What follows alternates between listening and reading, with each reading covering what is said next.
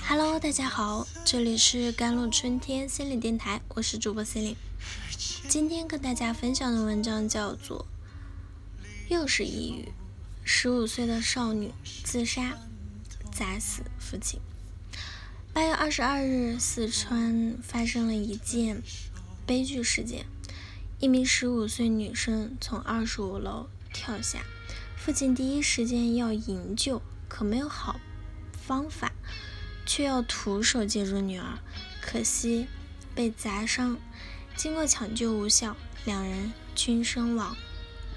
根据记者采访了解，事发小区楼上开设钢琴辅导班，但小女孩对钢琴有抵触情绪，结果女孩跑上高楼坠下。父亲为了接住女儿，结果被砸死。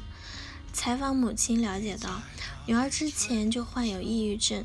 今年上半年，家人就发现其胳膊有割伤的痕迹，但家人和其沟通均无效果。孩子只表示不想活，家人也很无奈。看到这里真的很可惜，又是一个家庭的悲剧。可这个悲剧本来就能避免，只是很多人不会与抑郁症进行沟通导致。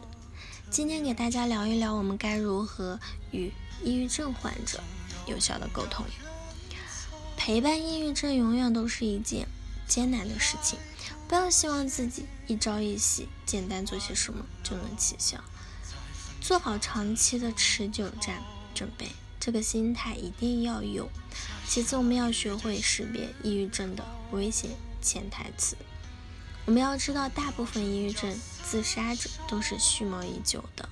他们在实施自杀前也都会有表达各种求救信号，只是我们不懂识别而已。这些常见的信号有：一，我什么都做不好。很多抑郁症患者都认为自己是多余的，自责自罪是抑郁症的典型临床症状的表现。他们害怕自己成为别人的负担。第二。活着真的好辛苦啊！患上抑郁症患者后，出现兴趣减退啊、欲望全无、动力下降的临床表现，所以很多人会觉得活着非常的痛苦。这么这时候，他们总会说活着很辛苦。我们可以考虑是否他们在经历抑郁症的困惑。第三就是烦死了，觉得自己非常的失败。全部被负能量所包围，甚至会把自身的消极情绪带给他人。如果我们发现他们满足上述的三点，一定要加以重视，必要情况一定要建议他们就医检查。因为抑郁症并非绝症，只要接受治疗，百分之七十五以上的人都可以达到临床的治愈。但抑郁症不采取科学治疗，很可能出现各种危险。绝不能马虎。很多家长发现孩子抑郁找到我之后，总希望医生能够给他一个万能的办法，让这个孩子赶紧好起来。在他们眼里，抑郁症就是天地必须除之而后快。可是殊不知，抑郁症本身是一个人积攒了无数问题之后的爆发，所以解决抑郁症也是冰冻三尺，非一日之寒。周边人该做的，并非要求抑郁症患者赶紧不要难过，相反，该做的是承认他的痛苦，陪伴起作用，让他们知道自己的痛苦是可以被允许的。其次，应该尊重抑郁症患者有自己的康复节奏。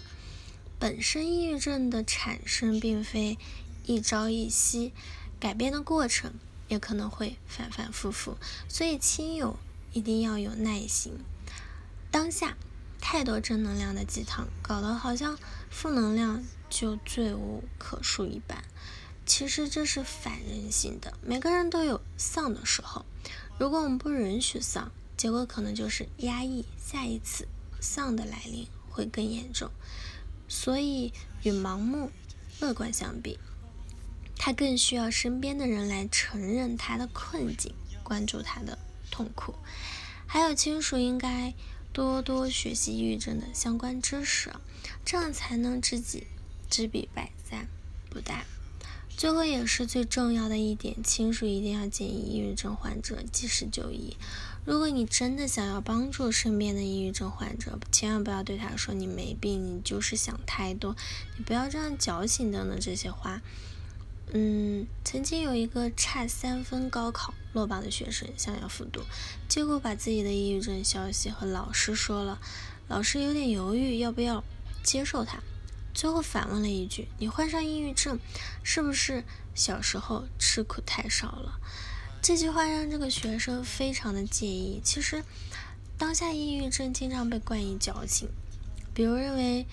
嗯，很多抑郁症就是想太多啊，太脆弱、太敏感等等。那其实，抑郁症之所以被这样对待，驳斥给出的解释就是，那是因为人们压根儿没把抑郁症看作疾病，所以抑郁症患者通常看作是危险人物，他们充满了负能量，做什么事永远都想到最坏的结果，敏感的玻璃心。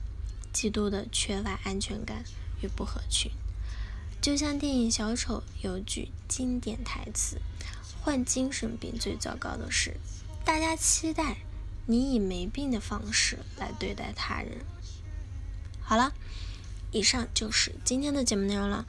咨询请加我的手机微信号：幺三八二二七幺八九九五，我是 c e l i n e 我们下期节目再见。